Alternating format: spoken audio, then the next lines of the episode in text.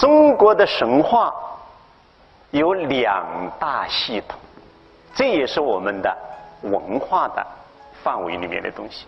哪两大系统呢？一个啊，就是昆仑山系统，这是最早形成的一种神话系统。所以我们说了，中国有一座神山呐，这座神山就是昆仑山呐，啊，这是一套的神话系统，它形成于呢，就是先秦时期，在春秋战国时期呢就已经形成了，到了后来又形成的一种呢。神话系统，这就是东海仙山系统。东海仙山系统在战国的时候啊，就有它的一个初步的形式。啊，传说啊，东海有三座神山：蓬莱、银珠、方丈，好的不得了，也美的不得了。是很多人啊追求的理想的地方啊，比方说在先秦时期呢，第一，这个就有流传。啊，据记载，齐威王、齐宣王、燕昭王都曾经派人到东海的去寻找这三座神山。到了秦始皇统一了中国了，秦始皇呢有那样的权力，有那样的荣华富贵，他呢就想永远统治下去，对那个东海神山呐非常的向往。这个时候就很多方式啊，就来忽悠秦始皇。大家晓得。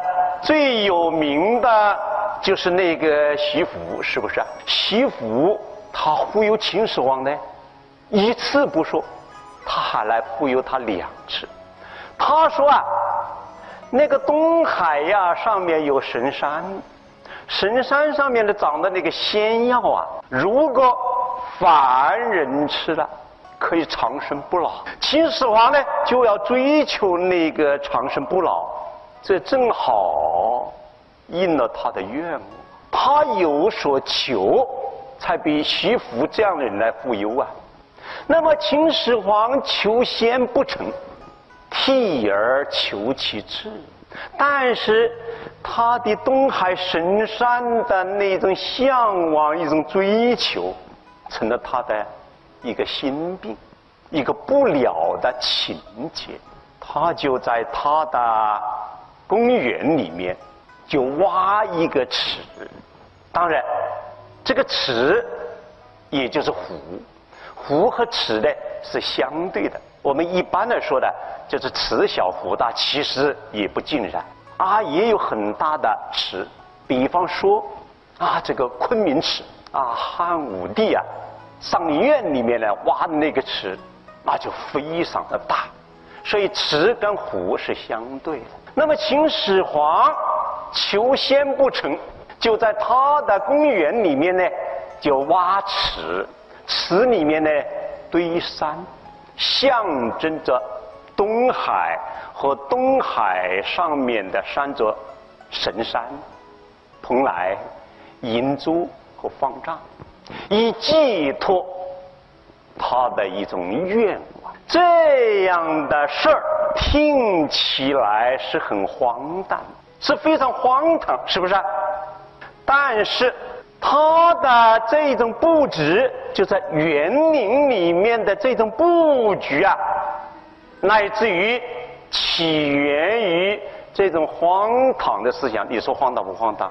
求仙，但是这种园林的格局很有特点啊，于是。就传承下来了，啊，乃至于我们今天看到的很多单位，啊，很多地方都有这样的格局。我们刚才说到的这种格局，很多人看到的不晓得怎么回事哦，现在我跟大家讲了，它源于秦始皇的求仙。那么这种格局呢，是秦始皇在他的南池宫里面创造出来的，啊，一直就是传承到现在。我们还可以经常的看到，我们现在的是景观布置里面呢，还经常用到这样的一种手法。大家想一下，这样的布局好呀？怎么好呀？园林里面呢挖池，池里面有水，水波荡漾。我们面对这个池水呀，可以引发我们的想象。那么。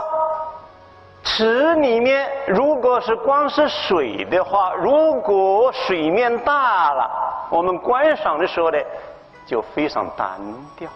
在水里面，低级假山可以让这个水面的空间层次丰富起来，使整个园林的空间的层次丰富起来了。就是一池三山这种布局的特点，所以起源于秦始皇求仙这种思想的一池三山的布局是很荒唐的这件事儿，但是作为园林的布局却有它的特点，所以它被传承下来。如果没有特点，它可能。啊，就是传承这个两千多年，这个是应该的认识到的。啊，那么秦始皇的这个南池宫的建成，在中国园林发展里面呢是很有地位的。啊，主要的表现在两点。第一点，啊，就是竹山离水挖池，不就是离水吗？在池里面呢。堆山，啊，这就是竹山。竹山离水是造园的两大手法，并举同时进行，首次见于文字记载。这个实例就是秦始皇的南池宫，这是第一点。第二点呢，这两点很有影响啊。这是中国园林。一池三山的它的起源和它的特点，我跟大家来介绍一下啊，因为在中国古典园林里面，这种布局啊是非常常见的。我下面呢就跟大家呢从三类主要园林里面呢来介绍一下。第一类是皇家园，哎，我们看一下啊，皇家园林里面一池三岛的这种布局啊。是非常普遍的。所以说，它历史，你看秦始皇开始以后呢，汉代的汉武帝在他昆明池里面也采用这样的布局，后来就很多了啊。那我们再看一下今天我们看到的啊，圆明园，我们虽然已经看不见它当年辉煌的景象，从资料。啊，从遗址里面，我们仍然可以看出他当年的辉煌。说到这个，这是今中国近代史上的一件非常屈辱的事情，我们应该要记取，所以我们要来发奋，啊，只有我们强大了，才可以避免这样的一种屈辱，这是应该的记取啊。那么圆明园里面呢，这种布局呢是非常明显的，我们看一下，啊。这个一池三岛的布局是非常明显的。那么我们看一下，再把它呢放近一下啊，这就是圆明园的蓬岛瑶台，也叫蓬岛仙台。你看这个巨大的水池里面就低了呢三座山，相应的呢用一色的桥啊什么把它连接起来，这就象征着东海的三座神山，这是更明显的啊。那么这是呢，杭州的西湖同什么呢？同北京的颐和园，同圆明园一起的，比外国的强盗，比西方的强盗呢烧毁了以后，啊，那个女人叫什么？慈禧，是不是？她又动用海军的军费来啊建造它。慈禧啊，把它重建成了以后呢，是为他啊晚年享受的颐养百年，所以换了一个名字叫颐和园。这就是乾清医院。我们看这一个啊平面图。告诉我们的呢，就是清漪园呢，同杭州的西湖的这种格局呢，很相似。这个我们在后面几讲里面还要介绍它。这里我这个简单的提出来，让大家呢有一个印象。我们看一下这个水池，你看到这个图里面呢，这个是水池里面就滴了几座的一池三山的布局的呢。比较明显的例子啊，这是杭州西湖和颐和园的布局。再看一下这个鸟瞰图，这颐和园的鸟瞰图，我们一看就非常清楚了。这个大的水面上，因为颐和园的水面呢很大，是整个园林的占地面积的接近于四分之三。你看，大家想象一下，在一个巨大的湖边上。要是中间没有这些岛的话，那看起来是多么单调啊！是不是啊？焚香、品茗、听雨、赏雪、后月、酌酒、寻幽。抚琴，这里是中华风雅颂。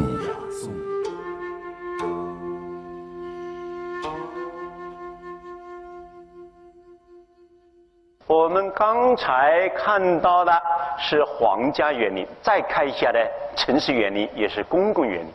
西湖啊，这个水面面积呢很大，是一个城市的公共园林。你要想一下，西湖上面要是没有的这只岛的话，那看起来是多么单调呀！这个图片呢是放在呢这个西湖上呢，另外一个根据这个一池三岛的这一种格局啊，发展出来的另外的一种形式，就是湖里面还有一些的建筑小品，这是西湖的啊一个非常有名的。这个景观叫三潭映月，三个潭这样的呢建筑，这个呢也是湖里面的岛上面的一座建筑啊，这就叫了五星相应亭。说了呢，皇家园林，说了呢，这个城市公共园林，它的一池三岛的布局呢比较普遍。我们再看一下呢，私家园林，我想用一个。比较有代表性的例子就是苏州的拙政园，这是江南的著名的私家园林啊，拙政园。我们看一下呢，它的一池三岛的布局也是非常明显的。从这个图里面可以看到，它分的这个图里面呢，就是展示的是中部和西部两个部分。我们先看一下呢，中部这部分，这个白的地方就是水。那么水的中间呢，明显的有三个岛，中间有桥把它连接起来了。所以这个一池三岛的格局是非常清楚的。这是私家园林。我们看到的三个代表性的一个皇家园林，一个私家园林，啊，还有一个城市公共园林，一池三岛的布局都非常明显。这样的布局有它特点，采这个延续的。两千多年的时间，一直到今天，依然受到人们的欢迎。虽然它起源于很荒诞的求仙的思想，但是从景观格局来看是非常有特点，所以延续到现在啊。这是我们强调一下呢，这个一池三岛它的起源和它的特点。我们刚才说到了一池三岛，实际上呢也是竹山离水。这里呢，我想把竹山离水的它的一些主要的特点，跟大家来做一个简要的介绍。那么，竹山离水是中国造园的主要的手段，那么它也体现了中国的这个。古典园林的特点，在竹山，我们先说一下呢。竹山这个山用来表现自然呢，是有它的特点，因为自然界里有山呐，所以竹山是中国园林里面表现自然的一种主要的手段啊。那么说到的竹山，大家看到这些图片里面呢，就非常清楚啊。中国竹山呢。这种手法也是源于自然界的有山，山有各同不同的这种形式和形状。那么在园林里面要表现大自然的这个山的啊这种特性啊，那就采用了一些的手法。因为园林小啊，不可能把自然界的大山搬到这个园林里面来呀。一些特别的手法来达到，仿佛是大自然里面的山这样的一种状态，这就用到了很多的方法啊。因为时间关系呢，我们就不展开来介绍它的一些方法。我想呢，就主要的把它的延续的这个情况呢概括一下，应该分两个阶段。一个是前期是以土山为主，再就到后期是以石山为主。这个界限呢没有一个严格的界限啊。大致呢，在唐朝以后，这个山呢，就园林里面山的石头的这个成分呢就增加了。在这个以前是以土山为主。土山有土山的特点，也有它的缺陷。大家晓得呢，这个土山呢，因为是土，长这个植物呢，就比较的快。所以这个园林里面做土山呢，就形成自然界的这个植被情况啊，这就是比较理想。但是土山有它的缺陷呐。从大漠孤烟塞北，到杏花春雨江南；从山水田园牧歌，到金戈铁马阳关。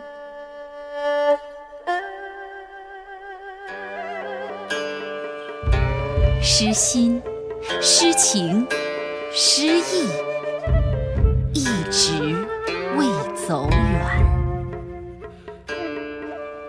这里是中华风雅颂。接下来，我想简单的跟大家来啊来介绍一下啊中国古典园林里面水的处理的基本的手法啊。中国园林里面对水的处理是非常有特点的。园林里面的水是重要的元素，那我们通常说的“无水不火”啊。如果说这个环境里面没有水的话，它就缺少了生气啊。中国园林里面呢，特别是江南和岭南园里面的水景，是它的一大特色啊。所以水在中国园林里面呢，是非常的。有特点的，那么我想呢，水呢的处理，它的重要性，我想呢，借用呢刚才介绍过的陈承祖先生他的说园里面一段话来概括的这个水的重要性。非水随山转，水是围绕着山在布置。那么山因水合，山因为有了这个水呀，它才不是那么矮板的，才才凝合起来了。啊，这也点出了这个山和水的这种关系啊。接下来呢，我想跟大家呢强调一下，中国自然山水是园林啊，中国古典园林主要的是自然山水是园林。那么水景非常重要，而水景呢，都又是有水的观赏为主，而不像呢西方的是动水景观，啊喷泉呐、瀑布啊。中国的一般的是采用的啊静水的这一种的景观的形式啊，这是要说一下。接下来呢，我想跟同学们介绍一下中国古典园林里面水的处理的。三种主要的属，第一种呢就是烟，啊烟就是烟印，用什么来烟印呢？就是用植物、用建筑来进行烟印，以达到呢一种天然的这样的一种的情趣，啊这样的一种效果。那么呢，一般的是淋的这个水呀。啊，四周来布置一些什么呢？一些藤蔓的植物啊，种植意思呢，就是这个植物是让它形成了这种烟印的。我们看到的一般的是杨柳啊，在水边上啊，那我们看到它的这春天呢，这个枝条的啊漂浮。就有一种烟印的这种效果，就造成了大自然的这一种景象啊，这是烟。烟的，在中国原理里面呢，是用的呢非常普遍。那我们看呢，这个很小的水面，如果说不采用烟的这种手法的话，那这个水面就显得的更小了。这种烟可以造成人的一种视错觉。就是让这个小的水面呢，小而不见其小。大家想象一下，这个池面我们要把它做成规规整整的这个几何形的，那不更显得小了吗？哎，这样的烟的处理，让我们的视觉产生了一种错觉，仿佛呢，啊，不小了。这就是烟的啊，它的一种效果。再就是自然的这种面貌呢。就更加的浓郁了啊！啊，第二种手法就是格，格一般的是用桥、用瓦、用那个布石，就是用石头在浅水里布置的一块一块的，人可以从点的这个石头上面的来经过。日本从中国的学到这一种呢。啊，石头的处理方法以后啊，它又形成了他们自己的一种石头布置的特点，他们叫的飞石，这是日本园林里面一个特点。这是格啊，格的效果呢，就像用继承在它原野里面说到的一句话呢啊，概括它的呢啊特点，就是疏水越为无尽。淡处通桥，这也是用格的书法的这个明显的啊这个特点，就是在水面上呢进行一些的分隔啊，这个可以加深这个水面的空间的层次，使水面的让人感觉到有一种幽深的这一种呢感觉。这就是啊，格的它的一种效果。我们看一下这个图，我们刚才已经看到了。要是没有这一座十七孔桥格的话，那这个水面看的就很单调啊。这一格空间层次呢就丰富起来了，画面呢也就美观起来了啊。还有一种方法叫破。什么叫破呢？就当水面很小的时候。常常采用一些的方法，什么方法呢？在这个水的四周，用这个乱石来博岸，形成一种喘牙交错的这么一种效果。这实际上造成了一种天然的这种状态。啊，再在这个氏族种植一些藤蔓植物，有藤的这个植物，更增加了它的这个山野的这种形式。再在水里面啊，养一些浮萍啊，养一些鱼啊，那我们就看了啊，四周的有清脆的那个植物。